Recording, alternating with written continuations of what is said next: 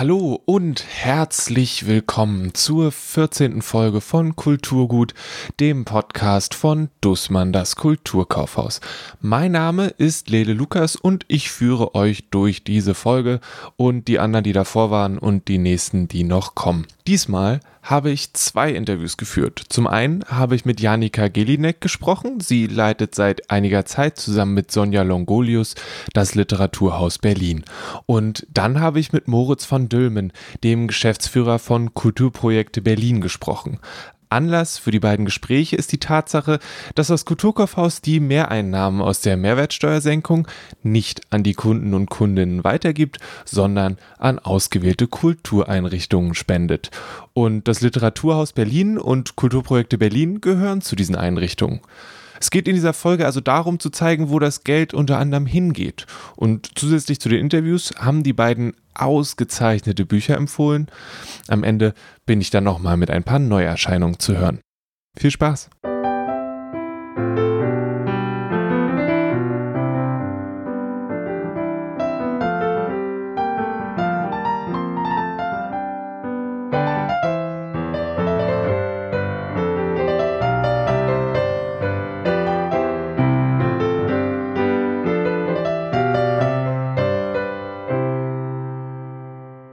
Wer bist du denn? Ich bin Janika Gellinek und leite seit zweieinhalb Jahren gemeinsam mit Sonja Longolius das Literaturhaus Berlin. Wenn jetzt jemand noch nie vom Literaturhaus Berlin gehört hat, wie würdest du der Person das Ganze vorstellen? Dann würde ich sagen, das ist eins der schönsten Häuser in Berlin und natürlich eine hochkarätige literarische Adresse, die überdies den Vorzug hat, dass man da auch noch wunderbar im Garten Kaffee trinken kann und Bücher kaufen. Also es ist ja ein Ensemble, denkmalgeschützt und tatsächlich bekomme ich immer wieder so, oh wow, Reaktionen von Leuten, die noch nicht davon gehört haben und mich dann da besuchen kommen und ähm, das macht mich sehr glücklich. Es ist nicht nur ein wunderbarer Arbeitsort, sondern die Leute spüren auch immer, dass es ein Haus mit Geschichte ist und das vermittelt sich, glaube ich, ganz gut, wenn man da ist. Also ist es ein großes Haus, in dem man Bücher kaufen kann und Kaffee trinken kann? ja, das ist eine ganz banale Zusammenfassung. es ist, ähm, also man muss nur einmal Literaturhaus Berlin googeln und dann wird man eigentlich schon diesen Wow-Effekt haben. Es ist eine alte Gründerzeit-Villa ähm, mit Garten in der Fasanenstraße, was ja in Berlin recht selten ist, also ein, ein so großes Grundstück. Und es hat eben eine ziemlich fantastische Geschichte, also wurde von einem Nordpolfahrer gebaut. Das Rote Kreuz war da drin, russische und arabische Studentenclubs und sogar ein Babyelefant, der dort in einem Tanzlokal äh, aktiv sein musste und dem wir eine große Skulptur im Eingangsbereich gewidmet haben. Es hat noch eine ganz besondere Geschichte, die erzähle ich dann allen, die das Haus besuchen kommen wenn man sich die Website so anguckt, merkt man, dass dann viele Events stattfinden. Sind das dann mhm. Buchvorstellungen, Diskussionsrunden? Also wie wie drückt sich das ganz konkret im Haus aus, neben dem schönen Buchladen wahrscheinlich, dass es um Literatur geht? Was mich immer wieder total äh, enthusiastisch und glücklich macht, ist, dass die Grenzen von dem, was Literatur ist, sind ja gar nicht so einfach zu fassen. Und man kann eben wirklich sehr viel von Diskussionsveranstaltungen über Lesungen, also die Vorstellung von Gegenwartsliteratur, aber eben auch von Romanen von vor 300 Jahren, die, wo wir finden, dass die mal wieder in die Aufmerksamkeit gelangen sollten. Anspruch ist, dass es spannend ist, dass es uns was in unserer Gegenwart zu sagen hat ähm, und dass die Leute gerne zu uns kommen. Und genau, dann von Gedichten über Romanen, über szenische Lesungen, auch Musik, auch Theater, hat alles seinen Platz.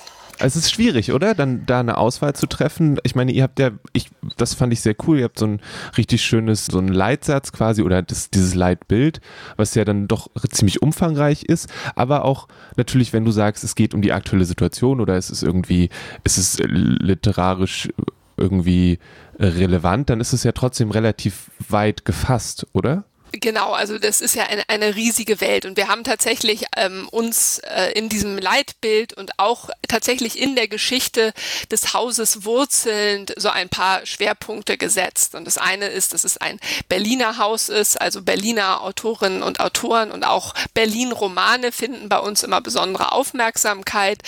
Es ist aber auch Europa ist uns ganz wichtig. Also wir machen eben zunehmend mehrsprachige Veranstaltungen, simultan gedolmetscht, weil wir eben das Gefühl haben, dass unsere Gegenwart äh, ist Europa, die ist international. Ähm, da kommen wir nicht drum rum, darum wollen wir gar nicht drum herum kommen dort eben ein möglichst breites Bild zu bieten. Wir haben auch einen Bereich, der so ein bisschen die akademische Geschichte des Hauses aufgreift, also zur Zeit, als dort eben zum Beispiel ein russischer Studentenclub Wladimir Nabokov eingeladen hat. Ähm, das heißt, wir versuchen auch immer wieder den Kontakt zu den Universitäten und auch dieses russische Berlin ist für uns wichtig. Also binden das eben immer mal wieder rück an, an diese Geschichte des Hauses. Und ähm, wir haben ein neues Kinder- und Jugendprogramm aufgelegt, sozusagen das junge Literaturhaus, ähm, weil wir eben nicht finden, dass man sich immer über, keine Ahnung, nicht lesende Kinder und Jugendliche beklagen darf, wenn die gar kein Haus haben, wo sie gerne hingehen. Also das, das ist uns ganz wichtig, dass es eben so ein, ein offenes, gastfreundliches Haus ist, wo man dann eben auch als kleiner Mensch Lust hat, hinzugehen und Veranstaltungen zu hören. Welche Auswirkungen konkret hat die Corona-Krise auf das Literaturhaus gehabt oder hat es immer noch? Hat es natürlich immer noch, wie auf alle und natürlich auch insbesondere auf die kulturellen und, und literarischen Akteure. Wir fanden das natürlich eine ganz tolle Aktion von Dussmann. Und ähm, klar, also uns sind sämtliche Einnahmen weggebrochen. Ähm, das ist bei uns im Augenblick noch nicht ganz so schlimm wie bei anderen, weil wir ja eben eine institutionell geförderte Einrichtung sind. Ähm, aber natürlich sind wir angewiesen auch auf unsere Einnahmen, ähm, halt nicht auf die jetzt, ne, wie viele kleinere Akteure sofort die eines Abends. Ähm, aber das wird in Zukunft, wenn es so weitergeht und wir nach wie vor solche Beschränkungen ne, in, in der Publikumszahl haben, wird das natürlich ein großes Problem werden. Und wir haben jetzt, ähm, das, das ist sozusagen die, die ökonomische Seite. Ähm, natürlich haben wir in den letzten Monaten, wie viele andere auch, eben ganz schnell uns neue Dinge überlegen müssen, um unser Haus am Leben zu erhalten und sind eben tatsächlich komplett in den digitalen Raum umgezogen und äh, mussten da viele Dinge machen, die mich so auf Anhieb nicht so glücklich gemacht haben. Das stimmt tatsächlich. Ähm, die aber unglaublich lehrreich waren und wo wir, ich glaube, als Haus insgesamt sehr profitiert haben. Auch wenn es natürlich ein schrecklicher Verlust war, ähm, dass da keine Leute waren. Was musstet ihr machen, was dir nicht gefallen hat, wenn ich fragen darf? Technik, Technik, Technik, Technik. Deswegen war ich ja jetzt ja auch ganz begeistert für dieses Gespräch, diesen Studio-Link auszuprobieren. Da hätte ich vielleicht früher gesagt, ach nee, ach jetzt schon wieder irgendwie so was Neues, also können wir nicht irgendwie, äh, also nein, Zoom kannte ich auch noch nicht vor Corona, muss ich mhm. zugeben. Also ich war noch auf so einem Skype-Niveau und das hatte ich auch schon seit Jahren nicht mehr benutzt. Und ähm, da sich selber auch mal in Frage stellen zu müssen, wie bequem man es sich gemacht hat in dem, was man so kann und was man so nicht kann. Und wenn aber plötzlich man die Dinge, die man liebt, dass man die nur tun kann, wenn man jetzt auch noch mal ganz schnell andere Dinge lernt, eben auch so kleine, äh, nicht besonders äh, anspruchsvolle Programme wie Zoom, dann muss man das halt machen. Und ähm, aber ja, also jetzt so richtig dollen Spaß hatte ich daran nicht, war aber auch gleichzeitig genervt von mir, ähm, da jetzt immer so, ein, so eine Igitt-Haltung einzunehmen, äh, das geht halt nicht. So, Ende. Ja. Und das mussten wir eben lernen und das haben wir alle, ne, das ganze Team hat sich da reingefriemelt. Wir haben ne, unsere Teamsitzungen digital gemacht. Wir haben eben viel verstärkt unsere, unsere Kommunikation in den digitalen Raum verlagert. Wir haben uns dieses neue Programm äh, VMix Call angeeignet, um mit den Autorinnen sprechen zu können. Also da ist ganz schön viel passiert und das war sehr anstrengend, aber dafür können wir jetzt eben ein paar Sachen, die wir vorher nicht konnten. Und nachdem man nicht weiß, wie es mit Corona weitergeht, ist es ja vielleicht auch nicht so schlecht. Ja, ich habe gesehen, ihr habt einen Podcast gemacht. Das fand ich auch total cool, dass das, äh, ich weiß nicht, ob das von vornherein klar war, aber das waren sechs Folgen und danach war es auch wieder vorbei. Genau, also äh, der Podcast ist das, der hat mich total äh, begeistert. Den haben wir zusammen mit Kabeljau und Dorsch gemacht, die uns eben vorgeschlagen haben, so ein Werkstatt-Podcast ähm, über den potenziellen zukünftigen Corona-Roman zu machen und haben dafür eben ganz viele Leute interviewt, Drehbuchautoren, Kritiker, Lektoren, kann man alles noch auf Podigy, was ich auch nicht kannte, nachhören. Ähm, und wir wollten das immer schon mal machen und haben immer so ein bisschen rumgeredet, dass wir das machen wollen. Und das war so ein Punkt, so, jetzt machen wir das. Und tatsächlich sind die Überlegungen auch noch nicht abgeschlossen, äh, was das nächste sein wird. Also das hm. war, hat so gut geklappt, dass wir da unbedingt weitermachen wollen. Ja, und ihr habt dann auch äh, einen YouTube-Kanal gestartet, richtig? Ja, das Lustige war, den gab es schon, den von dem hatte ich natürlich noch nie was. Ja, ich so, oh wow, wir haben schon einen YouTube-Kanal. Na sowas, wo kommt denn der? Und ähm, ich könnte mir vorstellen, dass viele Kolleginnen so einen ähnlichen Effekt äh, oder so einen ähnlichen Moment hatten, wo man so, ah, ja, ne, ein, äh, einer meiner findigen Kollegen hatte den schon mal irgendwann angelegt, den haben wir nie benutzt. Und ähm, auf einmal äh, wurde der zu unserem Hauptkommunikationskanal mhm. und ähm, war ganz wichtig. Und auch da sind mir noch längst nicht alle Funktionen klar. Ähm, aber auch da haben wir große Schritte nach vorne gemacht. Wie geht's jetzt weiter? Also ich weiß, dass im August sind Events angekündigt. Der August ist also die, jetzt die zweite Hälfte des Augusts ist ähm, gefüllt mit wieder Buchpremieren und Lesungen und aber auch Theater. Wie stelle ich mir das vor dann? Was habt ihr da vorbereitet? Ja, das ist, das ist toll und ich glaube, auch das betrifft ähm, gerade alle Kollegen wahrscheinlich weltweit, dass man sich gar nicht mehr so ganz konkret was vorstellen kann, so wie früher. Man geht in einen großen Saal und dort findet dann die Lesung statt auf dem Podium mit äh, zwei oder drei oder vier Akteurinnen, sondern wir müssen jetzt so wahnsinnig flexibel auf alle möglichen Szenarien reagieren und natürlich die Abstands- und Hygieneregeln einhalten. Und das stellt uns vor ganz neue Herausforderungen, was aber dazu führt, dass wir jetzt wieder Dinge machen, die wir immer schon mal machen wollten, indem nämlich die nächsten Veranstaltungen im Garten stattfinden ah. werden. Wir haben eben, wie ihr schon erzählt, diesen tollen Garten und haben jetzt da ähm, an verschiedenen Stellen versucht, eine Bühne aufzubauen und haben tatsächlich jetzt auch festgestellt, dass wir die Leute mit Headsets ausstatten, also dass man sozusagen nicht quer durch die ganze Straße brüllen muss oder da eben eine große Anlage äh, installieren, sondern dass man wie bei so Stadtführungen oder so die Leute eben mit so einem Headset ausstattet und man dann quasi auf der Bühne ganz normal sprechen kann und die Leute sitzen dann auf dem Rasen und hören zu. Und wir oh. werden anfangen mit tatsächlich wieder einer Musik- und äh, Literaturveranstaltung. Damit haben wir auch aufgehört im Juni. Das wird, äh, wir haben viele Angebote von Musikerinnen bekommen, auch mal im Garten zu spielen und nehmen das jetzt wahr und werden eben einen aus Musik und Literatur bestehenden Abend nach Arkadien Medien gestalten. Und dann werden die kommenden Buchpremieren werden im Garten stattfinden. Jetzt haben wir gerade noch überlegt, wie können wir es im Haus machen, falls es dann doch schlechtes Wetter gibt. Mhm. Gibt wie, wie viele Hörplätze haben wir? Und es wird dann im September auch wieder digitale Veranstaltungen ah, okay. geben. Und das heißt, es ähm, genau, ich kann dann jetzt nur alle Hörerinnen und Hörer auffordern, schauen Sie quasi ständig bei uns auf die Webseite, weil ähm, sich eben die Orte, äh, die Formate Formate äh, befinden sich jetzt einfach sehr in Bewegung. Hm. Und das ist aufregend und anstrengend und wird hoffentlich toll. ich bin mir sicher. Ich bin mir sicher.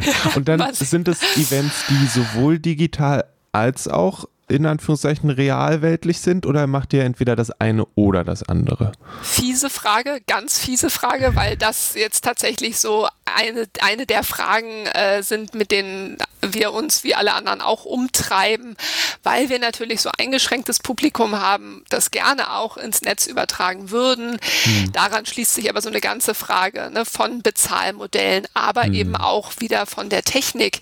Die meisten äh, Literaturhäuser sind natürlich nicht mit so einer tollen Technik ausgestattet, ähm, dass man das auch gewinnbringend im Netz äh, produzieren kann. Also ne, irgendwie Handykamera, das geht nicht und das machen wir nicht. Und irgendwie den alten Video-Camcorder, den wir noch irgendwo rumstehen haben, geht auch nicht.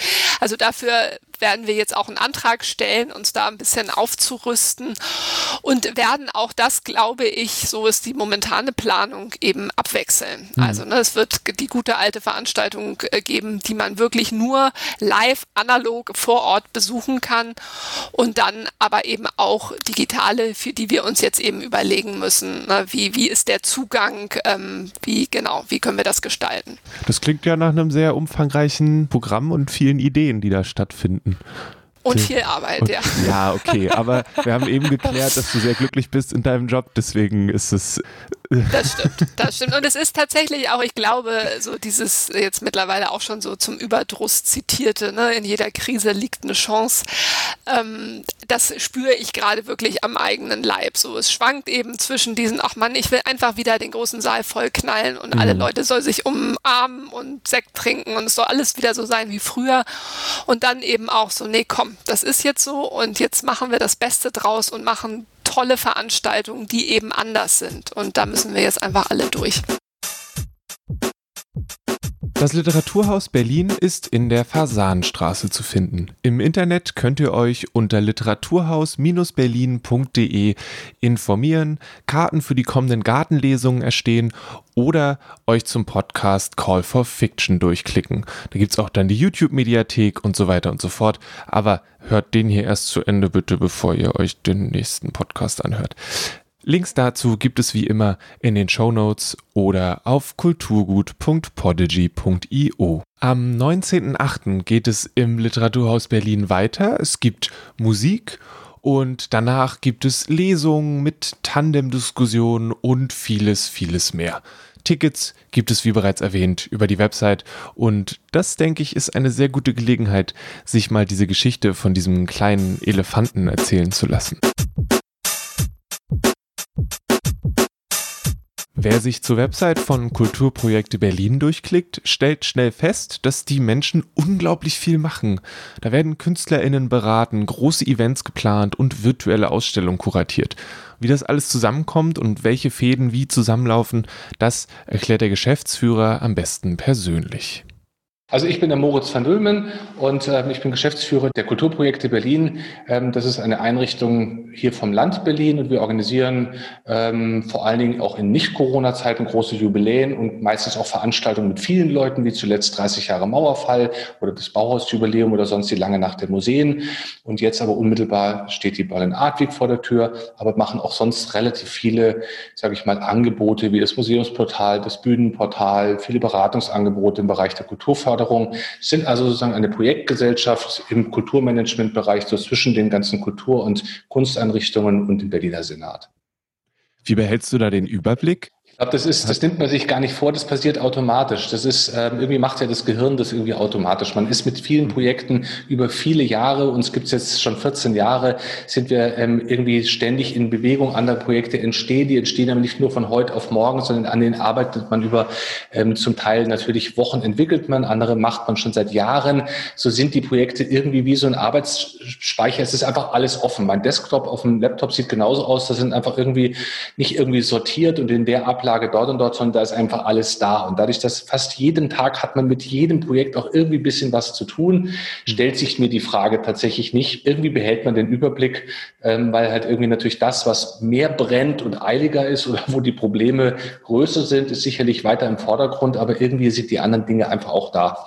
Dann hat jetzt aber, ich, wenn wir mit bei dieser Beschreibung bleiben, dann hat er jetzt wahrscheinlich in den letzten drei Monaten so ziemlich alles gebrannt, oder? Ja, oder eben das Gegenstück, dass manche Dinge vielleicht auch komplett einschlafen, ähm, so gesehen, und geht in so eine Art von Tiefschlaf oder nicht. Wir haben das Glück im Rahmen dieser ganzen Corona, sage ich mal, Herausforderung oder Desaster, wie auch immer, dass wir so ein bisschen wie so ein Investmentfonds, weil du hast ja gerade gesagt, wir haben eben so wahnsinnig viele unterschiedliche Projekte und davon sind eben bestimmte Projekte, sage ich mal, performen in der Krise besonders gut, weil sie besonders nachgefragt sind, weil viele Menschen unsere Beratungen benötigen, weil wir mithelfen bei den ganzen Förderanträgen oder weil eben digitale Projekte eben plötzlich einfach einen Boom erleben. Und andere Projekte, wie zum Beispiel unseren non sonst im ähm, August stattfinde, lange nach der Museen, eben leider nicht stattfinden kann. Das heißt, es gibt Projekte, die verlieren, das sind, ähm, wenn ich jetzt das sehe in so, wie so, bei so einem Fonds, die haben wirklich sind Krisengewinner und andere sind Krisenverlierer. In Summe kann man sagen, kommen wir gut durch die Krise, weil wir relativ flexibel ähm, und eben sehr viele verschiedene Dinge tun.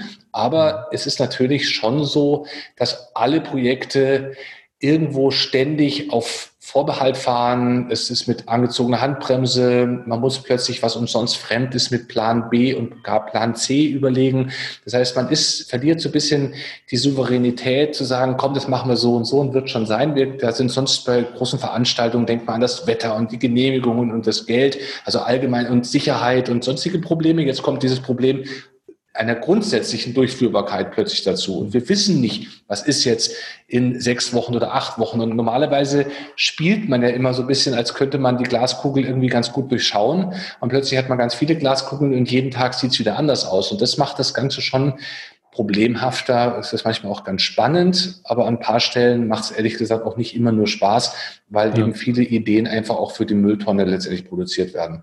Wie beobachtest du die Annahme von den digitalen Sachen? Funktioniert es? Also wie nimmst du das wahr? Wird es auch angenommen, diese teilweise komplett digitale Sache, oder ist das eher schwierig? Das ist immer eine Frage, wenn man es verkaufen müsste, würde man sagen, hey, es läuft doch alles super. Aber ehrlich gesagt äh, merke ich so ein bisschen, ähm, es ist schon eher schwierig, weil es ist eine ganz andere Art des, des, des Wettbewerbs und der Aufnahmefähigkeit beim Publikum. Wenn ich jetzt sehe, wir haben zu 75 Jahre Kriegsende und Befreiung relativ viele, zum Teil auch sehr ambitionierte, ähm, eben eine Web-Experience, ein cooles Augmented Reality-Projekt und so weiter ähm, aus der Taufe gehoben, haben sicherlich auch de facto sehr hohe Nutzerzahlen, was irgendwie ganz toll ist. Aber wenn man sich das genau anschaut, wie lange sind denn welche Nutzer wo mit dabei? Und wenn ich, ähm, dann merkt man relativ, kommt eine gewisse Enttäuschung. Das wissen wir aber von vielen anderen Veranstaltern auch. Das heißt, die Aufmerksamkeit im Netz für irgendein Projekt, da bist du super happy, wenn du, wenn da irgendjemand mal 20 Minuten an der Sache dran bleibt.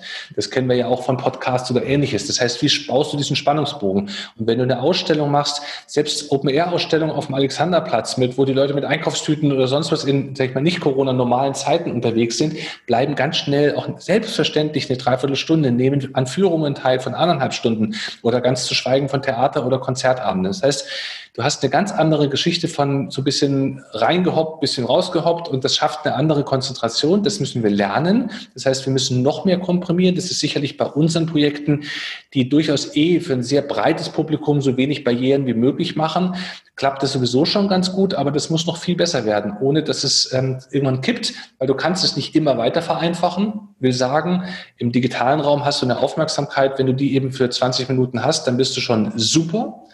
Das ist genau ein Zeitfenster, was im Analogen, was irgendwie ein Flop wäre, wenn jemand ja. nach 20 Minuten die Ausstellung verlässt. Und das heißt, das neu auszutarieren, dass eben nicht nur Masse, die du im Digitalen zum Teil gut kriegen kannst, klar, dann hast du eine Million Leute, die du irgendwie erreicht hast, nur da wird, das ist gut für die, für die Statistik, aber fürs Reelle, auch durchaus, sag ich mal, das eben das Kunst- oder Kulturerlebnis, für die pädagogischen Idee, die wir hinten dran haben oder auch politische Themen, die wir vermitteln wollen, ist es ein hartes Business jetzt im Digitalen. Und da ist viele Dinge von der Methode, wir wissen, wie es geht, wir können tolle Dinge produzieren, machen zum Teil ja schon seit zehn Jahren in den unterschiedlichen Dingen sind unter, unterwegs, aber haben es immer als eine Add-on-Geschichte gemacht. Und wenn wir jetzt lernen müssen, bestimmte Dinge als vielleicht als das Einzige anzubieten, mal für irgendein Format, dann glaube ich, ähm, fangen wir da, wenn wir ehrlich sind, an vielen Stellen auch erst an. Da müssen wir gucken, wie es funktioniert. Da wollen wir uns nichts vormachen ich bin sozusagen ein bisschen wehmütig auch und glaube ich auch, das ist auch keine Konkurrenz. Nicht das eine kann, glaube ich, auch nicht das andere ersetzen.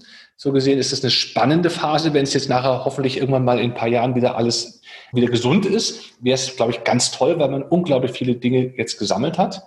So gesehen nutzen wir das als eine Zeit, um wirklich eben auch Try and Error und sich das ähm, und so weiter. Und so gesehen, also spannend, aber das ist echt nicht ganz einfach. Und, ähm, und man darf sich, wie gesagt, auch nichts vormachen. Jetzt stehen an zum Beispiel, wenn ich das jetzt richtig gesehen habe, die äh, Berlin Art Week steht an mhm. und danach zum Beispiel der European Month of Photography im Oktober dann. Das finde ich total spannend, denn dieses auf der einen Seite sind die Veranstaltungen waren ja wahrscheinlich letztes Jahr schon fertig geplant, so wie sie dann hätten sein sollen. Und jetzt habt ihr schätze ich, in den letzten Wochen und Monaten viel über den Haufen werfen müssen und angepasst. Und jetzt hast du aber auch gleichzeitig gesagt, dass bis die Sachen losgehen, sind ja immer noch Ungewissheiten. Man weiß ja nicht ganz genau, wie irgendwas ist. Wie blickst du jetzt gerade auf diese kommenden Veranstaltungen? Also ich denke, gerade die zwei genannten haben zum Glück den Charakter, dass sie ähm, auch starke Kommunikationsprojekte sind und vor allen Dingen ähm, dezentral stattfinden. Das sind sehr große Partnerprojekte wo nicht ganz so viel explizit nur für diese Woche auch von uns produziert wird, sondern es ist, wenn du so willst, es ist so ein Spotlight, was geschaltet wird, zu sagen, hey, das ist die Kunststadt Nummer eins in Europa und jetzt machen wir mal eine Woche wieder das Licht an und gucken, was liegt denn eigentlich im Schaufenster und wie kann man das Ganze machen. Und das zum Glück eben in Dutzenden von Partnern, wie eben auch beim Monat der Fotografie im Oktober. Das sind über 100 Galerien und Ausstellungshäuser und Museen. Das heißt, das verteilt sich ganz gut. Das sind Projekte, bei den beiden haben wir dann auch relativ früh im Mai gesagt, nee, die setzen wir auf jeden Fall fort, weil wir an den Stellschrauben, die was mit, sag ich mal, Publikumsführung, mit Crowdmanagement, wo wir noch in der Glaskugel schauen, wie viele Menschen, ob das jetzt dürfen 1000 Leute oder 5000 Leute oder nur 200 Leute, das sind ja auch alle und worauf beziehen die sich? Das sind ja auch mal so Zahlen. Wie, viel, wie, wie halten wir die Vorschriften ein? Da können wir noch relativ flexibel, sage ich mal, auch zum Start eines solchen Festivals kann man eben sagen, da gibt es eben keine Eröffnungsevent oder es gibt eben vielleicht andere Zeitfenstergeschichten und so. Das heißt, das können wir ein bisschen skalieren. Deswegen haben wir uns dort eben mit allen Partnern hier in der Stadt zusammengeschlossen und gesagt, ja, wir bleiben an den Formaten dran, nehmen vielleicht das, das kleine Übel in Kauf zu sagen, dass wir kurzfristig vielleicht das eine oder andere Moment mal absagen müssten. Aber eigentlich sind die Veranstaltungen nicht wirklich gefährdet. Wie bei der Art Week zum Beispiel gibt es ja auch dann die große Messe, jetzt ähm, irgendwie Pos äh, Positions im Tempelhof. Da wird einfach dort die Fläche verdoppelt, indem man noch einen Hangar dazu nimmt oder andere Dinge passiert. Das heißt, das klappt ganz gut. Andere Dinge, die komplett auf wirklich die Zwangsbegegnung, sage ich mal, wo sich das Publikum selber begegnet, dazu gehört sowas eben die lange Nacht der Museen, die mussten wir absagen, haben gesagt, das kannst du nicht machen. Da ist die Idee, ist das Kuscheln im Bus, ist das wirklich Gedränge, ähm, alles auf einen Moment. Also das Gegenteil vom Corona-Konzept eigentlich, zu sagen, es ist nicht so, verteilt euch und über viele, viele Tage sozusagen und dezentral, dort ist eigentlich, alle kommen zusammen und wir ziehen gemeinsam durch die Stadt. Sowas wird nicht funktionieren. Das sind sicherlich auch die Formate, wie wir es ja auch von Clubs oder anderen Festivals kennen, die genau darauf, auf die Enge setzen das ist, ähm, das sind sicherlich die Projekte mit den größten Fragezeichen dran. Aber wie gesagt, ja. sonst gucken wir und werden immer versuchen, the show must go on. Die Projekte, die man machen kann, wie können wir so ein bisschen verändern? Und natürlich auch hier sowas wie bei der Berlin Art Week, da ist dann das Journal auch irgendwie online. Es gibt ganz viele andere Plattformen, die wir mit ins Leben holen, um natürlich hier die digitale Ergänzung gerade. Und das kommt vielleicht ja auch noch dazu, dass wir eben natürlich viel weniger Gäste aus dem ja, aus, aus Deutschland oder halt überregional wie international erwarten. International so gut wie gar nicht. Das wäre auch fast fahrlässig, jetzt da irgendwie so tun, als ob und laden ein. Das heißt, umso wichtiger ist in dem Punkt tatsächlich natürlich auch das zusätzliche digitale Angebot. Ich bin äh, sehr, sehr gespannt, wie viel dieser digitalen Sachen dann so mitgenommen werden in weitere Zeiten? Also wie viel von irgendwelchen Talks oder Podiumsdiskussionen dann irgendwie digital bleiben, weil festgestellt wurde, das geht ja doch? Oder wie groß dann auch das Bedürfnis ist? Also natürlich so eine lange nach der Museen ist da was Besonderes, aber wenn es jetzt um das Podiumsdiskussion geht oder so, bin ich sehr gespannt, wie das sich dann austariert. Das ist eine, was wir ja alle, glaube ich, schon gemeinsam erleben, ist, dass das digitale Arbeiten an vielen Stellen ziemlich gut klappt. Umgekehrt, glaube ich, wird das Live ist Live im Moment, dass es eben einfach was anderes ist und die Sehnsucht wird danach groß sein, so gesehen. Es wird vielleicht selbstverständlicher sein, dass man genau bei, bei so diskutiven Veranstaltungen absolut gut und gängig sein wird, dass man auch Gäste hinzuschaltet. Ich glaube, dass hier eine große sag ich mal, Akzeptanz und irgendwie dann plötzlich ist nicht mehr neu, sondern das ist, das ist adäquat und gut, keine Befremdlichkeiten mehr. Aber es wird, glaube ich, sozusagen eben so diese, es kommt dann erstmal wieder so eine Ernüchterung, weil man eben auch sieht, nee, das eine kann nicht ohne das andere. Aber es wird, glaube ich, auch, das wird sehr, sehr spannend. Noch hat man immer so Restdinge und meint, in zwei Jahren oder in einem Jahr ist alles so wieder wie früher und dann gucken wir, was übrig geblieben ist. Da redet man immer sozusagen von Restart und jetzt geht wieder alles los, wie wir es hatten. Aber ich ja. glaube manchmal so ein bisschen, das wird eben möglicherweise, es ist eher eine Renovierung dahingehend zu sagen, die Dinge werden auch zum Teil wirklich paar Dinge vielleicht auch ganz anders. Also ja. es ist so gesehen, ob es persönlich Spaß macht, ist noch was anderes, ne? Aber ja, ich hoffe, dass irgendwo ein Stückchen Spaß sich erhalten bleibt, auf jeden Fall. Es macht ja, nein, es macht auch natürlich ganz viel Spaß. Jetzt ist Spaß diese Herausforderung. Es ist eine Mischung zwischen Wehmut und da. Was können wir über, überretten in die nächsten Zeiten? Wie können wir sie die Dinge neu machen? Wie kann es eigentlich funktionieren? Wir begleiten jetzt gerade ein großes Projekt äh, mit mit vielen freien Trägern unter dem Titel draußen statt zu sagen, wie können wir andere ähm, Orte in der Stadt erschließen wissen, wenn wir sagen, hey, das sind so viele auch zum Teil, zum Glück in Berlin ja auch noch Restbrachflächen und es gibt so komische, auch zum Teil Unorte, was ja plötzlich eine riesige Chance ist, wo wir ja auch sozusagen überlegen können, wie können wir die entwickeln, was für Projekte kann man eigentlich draußen machen.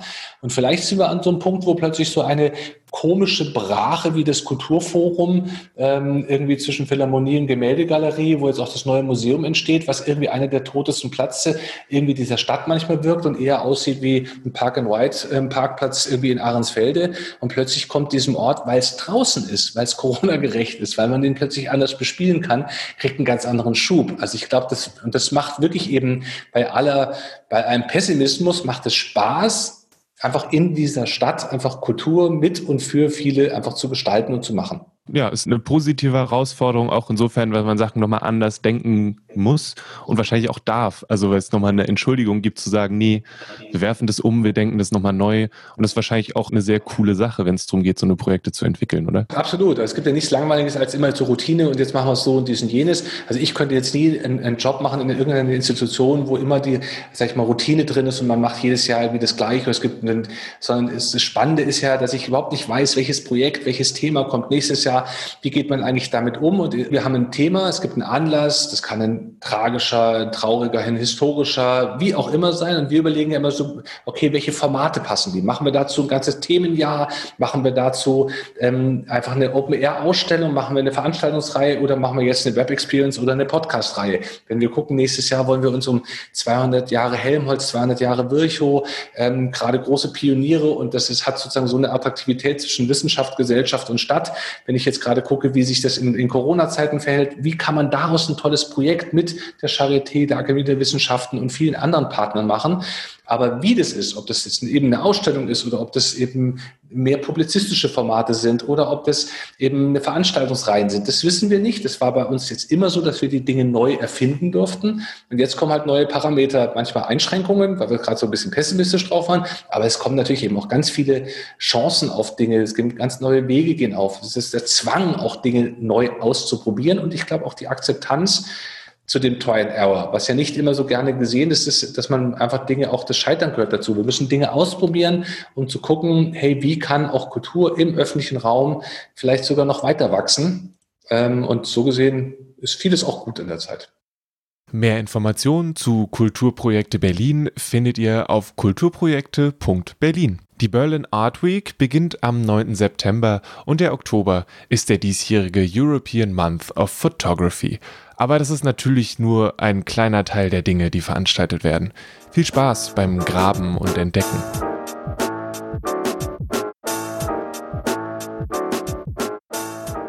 Ich habe mit den beiden nicht nur über ihre Arbeit, sondern auch über Bücher gesprochen, die sie zuletzt sehr genossen haben. Jannika hat im Gespräch schon von Middlemarch von George Eliot geschwärmt, hat aber auch noch eine etwas kürzere Empfehlung in petto das war tatsächlich ein inniger Rat einer guten Freundin, die gesagt hat, das musst du jetzt lesen und hängt zusammen mit einer Frage, die ich eben auch gerade an die Literatur habe. So, ich hatte eben, wie schon erzählt, so dieses Bedürfnis, mal wieder ganz woanders hinzutauchen und ob der Literatur diese Funktion vielleicht gerade eben auch oder nochmal verstärkt zukommt, dass sie eben äh, erlaubt, in ganz anderen Welten unterwegs zu sein und, und vielleicht auch mal kurz zu vergessen, was im Moment ist. Und da war jetzt so dieses, diese ne, ne mindestens tausend Seiten, sage ich mal, äh, Roman äh, ganz wichtig. Und zugleich ist es eben ein so fantastisches Buch, dass ich mir gleich wieder neue Fragen über was ist eigentlich ein guter Roman gestellt habe. Und der hat glaube ich, also jetzt bei George Eliot, was mit dieser unglaublichen Zeit und Intensität zu tun, die sie sich nimmt für ihre Figuren und die Entwicklung der Konflikte. Und ich hatte halt an irgendeinem Punkt, ich weiß jetzt nicht, ob auf Seite 500 oder 700, das Gefühl, jetzt kann eigentlich alles passieren, weil alle Figuren in, in einer solchen Vielschichtigkeit und so einer Komplexität geschildert sind, dass sie alle Handlungsmöglichkeiten haben. Und ähm, ich glaube nicht, dass dafür immer, das, natürlich, ne, es ist ist, äh, sind nicht nur dicke Romane gut und es gibt auch ganz furchtbar schlechte dicke Romane. Aber ähm, es hat mich so begeistert, in welcher Komplexität auf einmal die Figuren dastehen, die auf einmal eine unendliche Handlung ermöglichen. So. Und das war, war ein ganz tolles Leseerlebnis und eben auch etwas, was man dann ja immer wieder in die nächsten Lektüren mit hineinträgt, ähm, ne, was, was ist eigentlich toll und was ist eigentlich so richtig gut und genau, was macht mir so einen Spaß zu lesen. Ich habe aber auch noch einen kleinen anderen Tipp, falls jemand nicht 1200 Sachen, äh, Seiten lesen möchte. Äh, das ist äh, Annette Gröschner. Berliner Bürgerstuben, also wenn man sich doch wieder ganz gegenwärtig in Berlin aufhalten möchte, hat sie äh, in der Edition Nautilus so ganz verschiedene Texte zusammengetragen, also von äh, der Geschichte der Volksbühne über äh, Fahrten im, in der Regionalbahn durch Brandenburg, über äh, das Lageso bis hin zu äh, steigenden Mieten und so weiter. Und es hat mich auf einmal wieder so ganz eng mit Berlin verbunden. Also weil es ist historisch und es ist gegenwärtig, es ist kritisch und es ist lustig und man kann es eben, wie ich das jetzt gemacht habe, immer mal so ein kleines Stück am Nachttisch lesen. Also wenn man keine Kraft für Mittelmarsch hat und gerne sich auch überlegen will, was, was könnte ich, wo könnte ich in Berlin mal wieder hin? Also sie schreibt ganz wunderbar über die Ginkgo-Bäume in der Humboldt-Universität, wo ich äh, sehr viele Jahre studiert habe und dachte, wo zum Teufel sind diese Ginkgo-Bäume? Die sind mir noch nie aufgefallen aufgefallen. und das ist ein ganz schöner und neuer und ähm, ja, toller Blick auf unsere Stadt. Und Moritz hat ein Buch gelesen, das an das Gute im Menschen glaubt, auch wenn er nicht immer damit übereinstimmt. Also krasserweise war die Arbeit so intensiv wie irgendwie sonst und deswegen kommt man insgesamt viel zu wenig zum eigenen, sag ich mal, ähm, im weitesten Sinne Kulturgenuss und weil man irgendwie manchmal sich sogar in extrem profane Dinge hineinstürzt und irgendwie nur die Ablenkung sucht. Nein, was ich empfehlen kann, weil sich das eher so in, in Fortsetzung, es hat mir Spaß gemacht und das fand ich, das passt durchaus auch zu dem ganzen Thema, ist jetzt wieder das neue Buch von dem Rutger Bregmann, im Grunde gut. Das ist ja das quasi jetzt das, nicht das Fortsetzungsbuch, sondern das, ähm, das andere andere Buch, was, glaube ich, auch viele gelesen hat oder was ein absoluter Bestseller war, war ja Utopien für Realisten. Und das war schon von dem Titel her immer schon genial, weil sie halt wirklich eben viel mit diesen ganzen Fragestellungen, sag mal, ist denn alles so, wie es ist oder könnte es nicht anders sein und wie geht man eigentlich damit um? Sprich, also so ein bisschen eben auch halb wissenschaftlich, durchaus fundiert, aber einfach auch mal Modelle eben im Sinne von Utopien. Ähm, sind es vielleicht auch doch Visionen oder wie könnte es eigentlich sein? Und das finde ich ist natürlich hochspannend und jetzt natürlich gerade diese dieses im, im Grunde gut. Ja, sind die Menschen jetzt wirklich gut oder sind sie böse? Und wie viel Machiavelli hier, wie viel Donald Trump da? Oder wie geht man damit um? Das fand ich jetzt irgendwie so ganz spannend im Urlaub, sich damit einfach auch noch ein bisschen auseinanderzusetzen. Und wenn man sich jetzt so umguckt, wie sich ja neben dem ganzen, was wir vorhin besprochen hatten, Corona-Krisen und was heißt es für die Kultur und die Veranstaltung und für den eigenen Job, haben wir ja gleichzeitig auf der anderen Seite noch dieses ganze andere Virus, könnte man schon sagen, eben, ähm, eben diese ganzen Verschwörungstheoretiker und was sich da alles in der Gesellschaft auftut, wo sich plötzlich ja alles zusammensumpft von Problemen, die wir sonst so haben, von einfach auch frustrierten Menschen, aber viel Akzeptanz muss man da an vielen Stellen auch nicht wirklich mitbringen, aber es ist ein ernstes Problem, was wir haben. Und da finde ich, ist natürlich überhaupt so die Frage, wohin geht geht es jetzt eigentlich mit unserer Gesellschaft? Also losgelöst davon, ob wir nächstes Jahr noch diese Veranstaltung, wann kann man wieder tanzen, was passiert hier eigentlich, sondern ist es vielleicht auch die Chance, dass es hier ganz grundsätzliche Veränderungen hin zu einer irgendwie Verantwortungsgesellschaft, ähm, Frage, wo geht es eigentlich mit dem weiteren Fortschritt und wie entwickelt sich das so weiter? Dieses, dafür ist ja vielleicht die Phase sehr gut und da passt, finde ich, auch eben, wie gesagt, das Buch im Grunde gut, was auch durchaus mhm. optimistisch genauso ist, zu sagen, im Grunde ist eben hier nicht alles Mist, und die Leute sind nicht nur per, per se böse, sondern da ist schon auch viel Gutes dran, auch wenn es manchmal überdeckt ist und das kann man durchaus empfehlen. Ja, ich habe das Utopia für Realisten habe ich auch sehr gerne gelesen und es im Grunde gut baut darauf auf und macht das Ganze nur noch umfangreicher. Genau, aber letztendlich kann man, es sind losgelöste Bücher, aber ähm, die Grundidee, die Herangehensweise und da muss man jetzt auch nicht jedes Kapitel oder jede Aussage für gut oder richtig halten und manches ist auch irgendwo würde ich auch durchaus anders sehen, aber ich finde, es ist halt, was ja so Bücher so zwischen Sachbuch und Spaß und wie auch immer macht es einfach Spaß, sich damit auseinanderzusetzen, Gedankenexperimente und ähm, wenn man sie eben nicht zu, sag ich mal, genau alles immer liest, sondern sagt, hey, das sind bestimmte Gedankengänge, die sind irgendwie sympathisch, die macht es Sinn, einfach mal weiter zu spinnen. Und, ähm, dann nimmt man immer irgendwie ein bisschen was mit. Und, ähm, und wenn es das ist, dass man irgendwas für totalen Quatsch hält äh, ja. oder eben halt auch andere, ähm, andere Meinungen einfach dadurch eher bestärkt werden, das gibt es ja auch. Aber dafür ist es irgendwie gut. Mit George Eliot ging es in die Vergangenheit. Annette Kröschner erzählt von Berlin und Rutger Breckmann glaubt daran, dass wir im Grunde gut sind. Ich persönlich habe mir die Berliner Bürgerstuben auf die interne Liste gesetzt und halte Ausschau danach. Was hat euch besonders angesprochen? Lasst es uns bei Instagram oder Facebook wissen.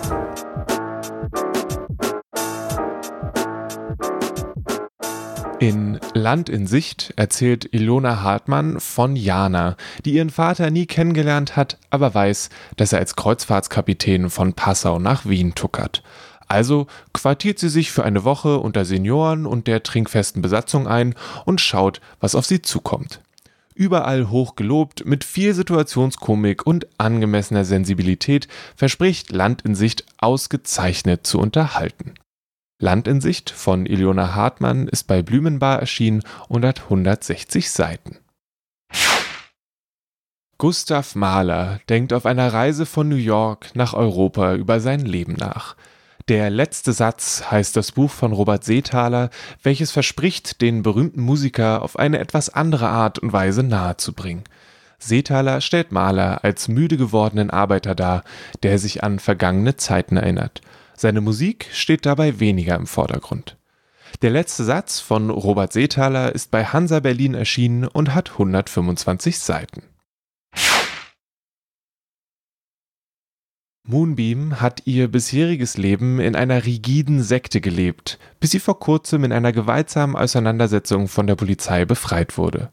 After the Fire von Will Hill erzählt abwechselnd vom Leben in der Sekte und den Gesprächen mit den Gesetzeshütern, die Moonbeam nicht nur helfen wollen, ihre Vergangenheit zu verarbeiten, sondern auch so viele Informationen wie möglich über die Sekte sammeln wollen. In den Rückblicken geht es actionreich und spannend zu während die Verhörsituationen wie ein Kammerspiel anmuten, in dem wir der Protagonistin dabei zuschauen, wie sie sich auf ihr kommendes Leben vorbereitet. Der Deutschlandfunk nennt After the Fire einen ernsthaften und mitreißenden Jugendroman. After the Fire von Will Hill ist auf Deutsch bei DTV erschienen, hat 480 Seiten und wurde von Wolfram Ströhle übersetzt.